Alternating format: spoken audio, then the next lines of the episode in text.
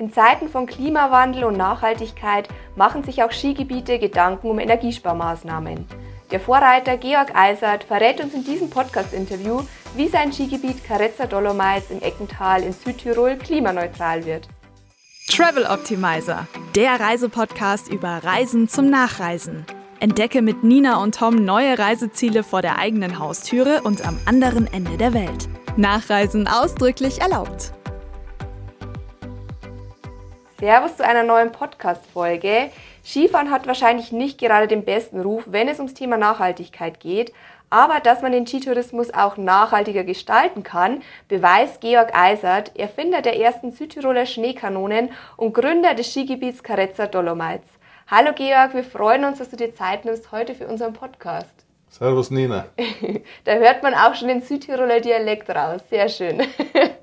Wir stellen dich am besten unseren Hörerinnen und Hörern mal ganz kurz vor. Also, Georg Eisert ist gebürtiger Südtiroler und mit seiner Heimat, dem Eckental, eng verwurzelt. Vor 40 Jahren baute er hier die ersten Schneekanonen und war damit sehr erfolgreich. Seine Firma Techno Alpin wurde Weltmarktführer für technische Beschneiung. Anschließend war Georg Eisert selbst Liftbetreiber des Skigebiets Carezza. Er und sein Sohn Florian, der das Skigebiet mittlerweile leitet, setzen sich vor allem für mehr Nachhaltigkeit im Skitourismus ein. Und wir wollen jetzt einfach mal im Laufe des Gesprächs herausfinden, wie grüner, in Anführungsstrichen, beziehungsweise nachhaltiger Schnee entsteht und wie das Klimagebiet Carezza funktioniert. Aber zu Beginn würde mich erstmal interessieren, Georg, wie kam es denn dazu, dass du jetzt vom Schneekanonenerfinder zum Skibetreiber wurdest, äh, zum Liftbetreiber wurdest?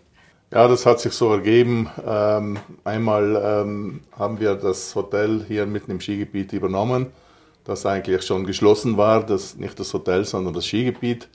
Und äh, haben das umgebaut und äh, war, die Liftanlagen waren nicht mehr in Betrieb. Und äh, äh somit habe ich mir das auch überlegt, das Skigebiet zu, unternehmen, äh, zu übernehmen. Ähm, beides professionell zu machen war nicht ähm, möglich und somit habe ich mich für die Heimatvariante entschieden und die ganze Kraft ins Skigebiet gelegt.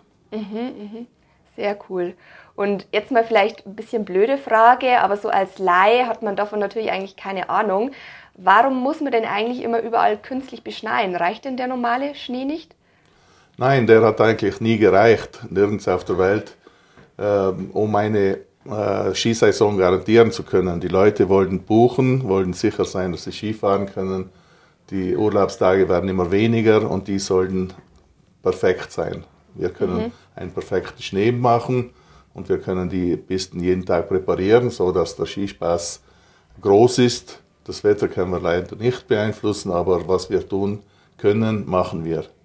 Mhm. Der Skitourismus hat sich in der letzten Zeit äh, wesentlich geändert, auch vom ähm, Herangehensweise, wie man Ski fährt. Es, es braucht glatte Pisten. Niemand will mehr da die Buckelpisten runterfahren und das können wir eben durch technischen Schnee erreichen. Ist, also würdest du sagen, das Skifahren auf dem technischen Schnee ist schöner und angenehmer als jetzt auf dem echten, natürlichen Schnee? Ja, wir merken, dass wenn es einen echten, natürlichen Schnee gibt, dann beklagen sich alle, dass die Pisten nachmittags nicht mehr gewalzt sind und dass sie äh, weicher Schnee ist und, und in Talstation ein harter Schnee oder umgekehrt.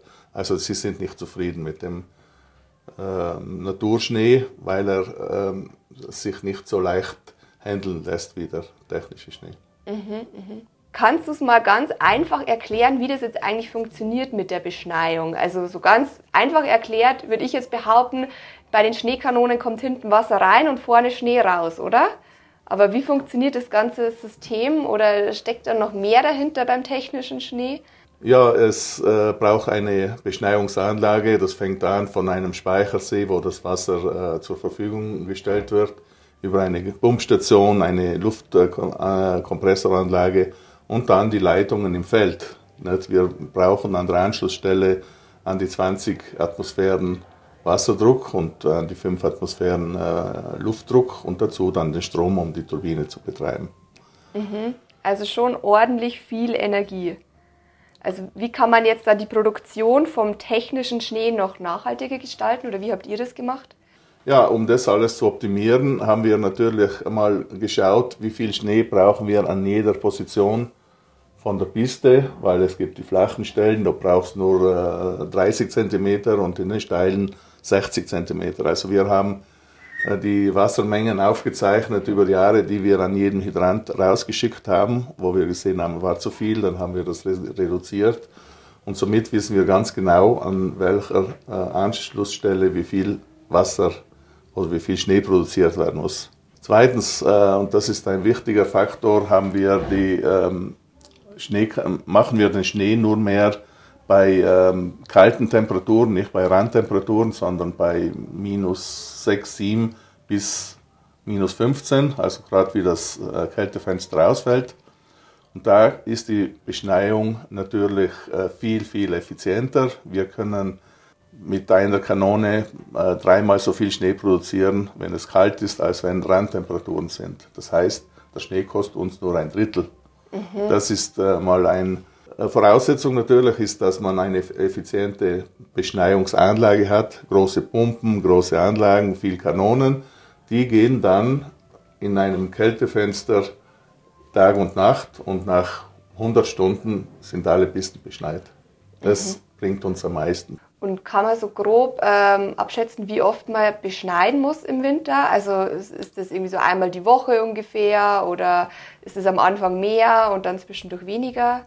Nein, wir beschneiden alles im äh, November, Dezember vor der Skisaison, wenn es möglich ist. Aber äh, im Januar, Februar wird nur mehr ein, zwei Nächte nachbeschneit an äh, Stellen, wo man sieht, es ist noch mhm. Äh, Bedarf. Aber sonst wird der Schnee in einmal produziert, wie gesagt, in einem Kältefenster von äh, einer Woche können wir den ganzen Schnee vom ganzen Jahr produzieren. Okay, wow.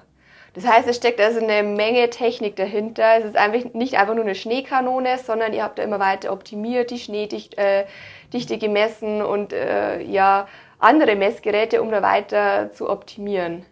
Wir haben von Beginn an immer auf, äh, einen, auf die Qualität des Schnees geschaut dass das Skifahren leicht ist und angenehm ist. Wir haben damit auch ringeren Schnee produziert, der ist dann auch wieder billiger. Und so haben wir ähm, äh, Schritt für Schritt alles versucht, energietechnisch zu optimieren. Wir, die Pumpen dürfen nur am optimalen äh, Arbeitspunkt arbeiten. Das spart auch viel Energie. Das heißt, eine Pumpe muss voll ausgelastet sein. Die darf nur starten, wenn so und so viele Kanonen bereit sind. Mhm. Die wissen wir schon den theoretischen Wert, den sie brauchen und somit kann die, Kanone, die Pumpe starten. Mhm. So ein Beispiel. Die ganze technische Optimierung der Schneekanonen hast du selber gemacht, oder? Nein, äh, das ist mein, der Job von meinem Partner. Wir haben uns die Arbeit in der Firma, wir waren drei Gesellschafter, so geteilt. Ich war äh, verantwortlich für die Beschneiungsanlagen, sprich Pumpstationen, äh, Kompressorstationen, Linien, alles was die Automatisierung in den Linien betrifft. Mein Kollege hat die Kanonen weiterentwickelt und der dritte war für das Management und für, die, mhm. für das Business zuständig. Mhm. Bei der Beschneiung habt ihr also jetzt schon ordentlich optimiert, was die, den Energieverbrauch angeht.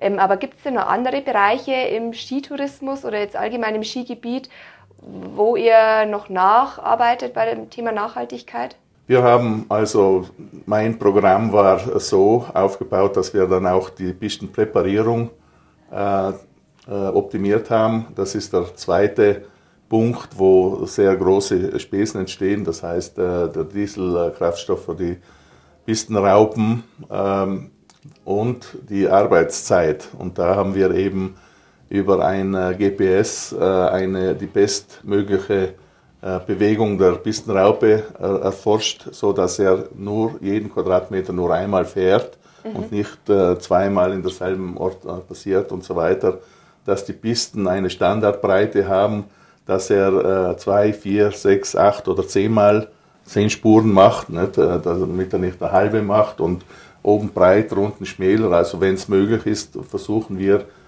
die Pisten immer gleich breit zu, zu walzen, auch mhm. mal so einen Bauch wegzulassen und äh, dann haben wir eben die Drehzahlen der Maschine von, von der Firma äh, optimieren gelassen. Die Schnitttiefe der Fräse wurde eingestellt. Das hat uns äh, mindestens 20 Prozent Diesel spar, erspart und nochmal 20 Prozent Arbeitszeit. Okay, wow. Weil die einfach optimal gefahren sind und somit weniger ja. Arbeits. Was schluckt denn so eine, ähm, so eine Pistenraupe? Ja, wir haben das aufgezeichnet. Wir sind äh, von 40 äh, Liter pro Stunde auf 30 Liter pro Stunde gesunken. Mhm. Also Nachhaltigkeit im Skitourismus hat jetzt auf jeden Fall, ist es ja eine Win-Win-Situation. Man spart natürlich zum einen Energie ähm, und es ist für euch natürlich auch ein Gewinn, weil ihr dadurch auch Kosten spart, oder? Ja, mein äh, Startprojekt war ja eigentlich, um die Kosten zu senken. Die waren äh, zu Beginn, wenn man mit einem äh, Skigebiet startet und noch nicht so bekannt ist, natürlich muss man äh, überall Einsparungen treffen. Und ähm, das war das erste Ziel. Wir haben aber schon beim Bau zum Beispiel äh, die, den, äh, die Quote der, äh, des Wasserspeichers optimal angelegt, dass er äh, gefüllt wird ohne großen Druckverlust mhm. und den wir dann im Winter ausnutzen können solche ähm, Ziele haben wir dann verfolgt. Mhm. Apropos Ziele, ähm, ihr habt ja dem Ganzen jetzt noch die Krone aufgesetzt. Ihr wollt ja nicht nur beim Thema Nachhaltigkeit jetzt immer ein Stückchen weiter vorangehen. Ihr habt ja vor zwei Jahren auch das Klimaneutralitätsbündnis 2025 unterschrieben. Das heißt, ihr habt euch dazu ähm, committed, dass ihr bis 2025 euer Skigebiet komplett klimaneutral umstellen wollt. Was ist denn jetzt auf dem Weg dahin dann noch zu tun? Oder seid ihr schon soweit? Nein, wir haben äh, ein Projekt gestartet mit äh, Unterstützung einer, einer Fachfirma, die äh, da, da, unterstützt. Und zwar ähm, in alle Windrichtungen haben wir uns da ausgerichtet. Das geht vom äh, Anfahrt von, von, von unserer Arbeitstruppe oder von den Arbeitnehmern, wie sie sich im, im Skigebiet äh, bewegen das kann sein äh, vom auch die ganzen Betriebe, dass die optimal einkaufen können. Wir haben das alles mit einbezogen. Die ganzen äh, Unternehmer, die Handwerker, die Gastbetriebe und so weiter sind jetzt in dieser Arbeitsgruppe und haben sich verpflichtet, möglichst ähm, energiesparend bzw. nachhaltig zu arbeiten. Und was heißt es dann genau jetzt auch für die Mitarbeiter? Die, die Schritte sind ähm, jetzt auch manchmal kleiner. Wir ähm, verwenden äh, weniger Papier, weniger Plastik. Es wird mit äh, einfacheren Mitteln äh, gearbeitet. Die lokale, äh, das lokale Angebot an äh, Fleisch und äh, Gemüse und so weiter wird voll genutzt. Aber da ist eine Arbeitsgruppe, die alle um, um ähm, das sind eine, alle eingeschlossen und das wird jetzt verbessert und sollte bis 2025 dann rundlaufen. Mhm. Und das äh, habt ihr dann, also habt ihr irgendwie vor, dann Solaranlagen aufzustellen oder wie, woher kommt dann eigentlich der Strom? Das erste, was äh, gemacht wurde, das habe ich schon vorhin gesagt, äh, der Strom ist eine sehr wichtige äh, Ausgabe, Ausgabe für uns, äh, geschaut, wo der herkommt, weil der Anbieter sagt ja nur, äh, er hat ähm, einen günstigen Strom oder er hat einen Strom, der aus, äh, aus unserem Land kommt und so weiter. Wir haben das analysiert und haben gesehen, dass das nicht wahr ist, was die erzählen. Ne? Die kaufen mhm. äh, 50 Prozent vom, äh, vom, vom äh, ländlichen Strom. Sie kaufen dann 50, 40 äh, Prozent äh, Atomstrom oder Kohle und mhm. so setzt sich das Paket zusammen. Und wir haben dann eben den Vertrag gemacht, dass es Strom vom Land sein muss mit aus Wasserkraft. Das zum Beispiel auch. Mhm, mhm.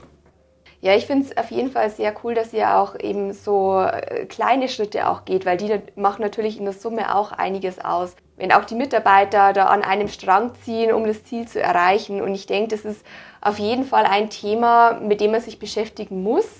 Das Thema Nachhaltigkeit, da wird, wird man in Zukunft wahrscheinlich auch nicht dran vorbeikommen, auch als Skigebiet nicht. Und ich denke, ihr seid da auch einer der Ersten, oder? Das machen jetzt noch nicht viele andere Skigebiete. Ja, wir haben äh, begonnen, also ich habe das begonnen mit diesem äh, Entwicklung der Software für die Beschneiungsanlage, die Optimierung äh, der äh, Pumpstationen, die äh, Optimierung der Pistengeräte. mit dem äh, sind wir gestartet und da, da, haben alle ein bisschen ähm, hergeschaut. die Firmen, die das entwickelt haben in Zusammenarbeit natürlich mit uns, sind jetzt auch auf dem Markt mit dem mhm. Produkt, weil das wurde entwickelt, um auch Äh, kann auch von anderen gekauft werden, das Softwarepaket und so weiter. Ne? Mhm. Und für die äh, nächsten Schritte, die wir, wir, die wir jetzt gestartet sind, das sind schon einige ähm, Nachbargebiete oder auch ähm, Gebiete von weit her gekommen, um, äh, haben das Interesse bekundet und wir haben ihnen eben gezeigt, was wir alles machen. Mhm, mh. Ihr versucht ja nicht nur Energie zu sparen, sondern auch ähm, einfach allgemein mehr im Einklang mit der Natur zu sein. Ihr habt ja zum Beispiel auch die neue Lüftanlage, die König-Laurin-Bahn, ähm, diesen Sommer er, ähm, eröffnet. Die ist ja direkt auch in den Fels gebaut. Das finde ich eigentlich ziemlich cool, sodass man das Landschaftsbild einfach nicht zerstört, sondern ähm, die Bahn quasi unterirdisch einfach im Fels verschwindet. Ja, das war eigentlich schon von Beginn her ein äh, Thema für mich. Nicht? Also wenn man gesehen hat, dass das Gebiet vollkommen äh, ver, vergammelt, kann man das so sagen. Nicht? Es wurden äh, die Lifte nicht erneuert, die wurden geschlossen und äh, es wurde einfach die Wirtschaft runtergefahren. Das heißt auch, die Arbeitsplätze fallen weg, die Leute müssen auswandern und das Berggebiet verfällt. Mhm. Man hat kein Einkommen mehr, um sich das leisten zu können. Auch die äh, Wiesenpflege, die Wegepflege, äh, die Landschaftspflege, die kann nur gemacht werden, wenn Arbeit im Tal ist und wenn jemand, ähm, wenn, wenn ein Geld eingenommen wird, und das machen wir über den Tourismus, mhm. wäre das nicht passiert, so wäre jetzt das eine klassische Verfallszone, wo dann die, die, die Gasthäuser wegfallen, die Hotels wegfallen und dann das letzte Geschäft zumacht. Und dann ist es ein, eine, ein toter Ort. Nicht? Das ist mhm. nicht naturbelassen, sondern das verfällt. Und das will eigentlich niemand so richtig äh, wahrhaben, wenn man sagt, wir investieren in die Aufstiegsanlagen und in, in die Liftanlagen und im Skigebiet, weil ähm, wir brauchen eine Einnahmequelle, um das Gebiet zu schützen. Wenn wir mhm. jetzt die Projekte machen, die unterirdische Stationen haben und so weiter, dann ist das noch, ein, äh, noch das Sahnehäubchen drauf. Mhm, ja. Man muss wirklich sagen, es wäre sehr schade gewesen, wenn das Gebiet eben verfällt, denn wir waren jetzt im Sommer schon zweimal hier und jetzt auch einmal im Winter und wir können die Region Eckental wirklich jedem nur ans Herz legen. Es ist hier wunderschön mit dem Rosengarten, Latte Mar, mit dem Karasee, also einfach ein Traum. Ihr könnt da gerne auch mal bei unserem YouTube-Video und auf unserem Blog vorbeischauen, wenn ihr mehr über das Eckental erfahren wollt. Mich würde jetzt zum Schluss noch interessieren, du hast ja im Laufe deiner Karriere mehrere Spitznamen bekommen der Schneepionier, Herr Holle oder auch der Schneekönig. Welcher von den Spitznamen gefällt dir denn persönlich am besten? Wie darf man dich denn nennen? Nein, ich bin der Reiser Georg und äh, äh, die Namen äh, wurden so ein bisschen beiläufig, äh, die war, haben sich nicht durchgesetzt. Es wurde irgendwo bei einem Pressebericht oben drauf geschrieben oder ähm, ich bin äh, ein ganz normaler äh, Techniker, der irgendwann im Leben manchmal die richtigen Wege eingeschlagen hat und bei dem ist das geblieben. Für uns bist du auf jeden Fall der grünste Liftunternehmer Südtirols. Ich finde es sehr cool, welche Richtung du einschlägst und dass du auch eben so ein Pionier bist, nicht nur bei den Schneekanonen, sondern auch beim Thema Nachhaltigkeit im Skigebiet. Und ja, ich habe mich sehr gefreut über das Gespräch und ich bin auf jeden Fall um einiges schlauer geworden. Und ich hoffe, ihr auch, liebe Zuhörerinnen und Zuhörer. Wir finden es super, dass du den Skitourismus so mit deinen Ideen und mit den Schneekanonen immer nachhaltiger gestaltest. Also bitte verlier auch nie diesen Optimierungsdrang. Also wie gesagt, wenn ihr noch mal mehr über das Eckental erfahren wollt, dann schaut auch gerne mal bei unserem Blog vorbei www.traveloptimizer.de. Ich verlinke euch alles in den Show Notes. Und falls ihr hier mal beim Skifahren seid und die Schneekanonen seht, dann werdet ihr euch mit Sicherheit an Georg Eisert erinnern. In diesem Sinne, macht's gut. Vielen Dank auch nochmal, Georg, für das Gespräch und wir hören uns beim nächsten Mal. Ich bedanke mich auch.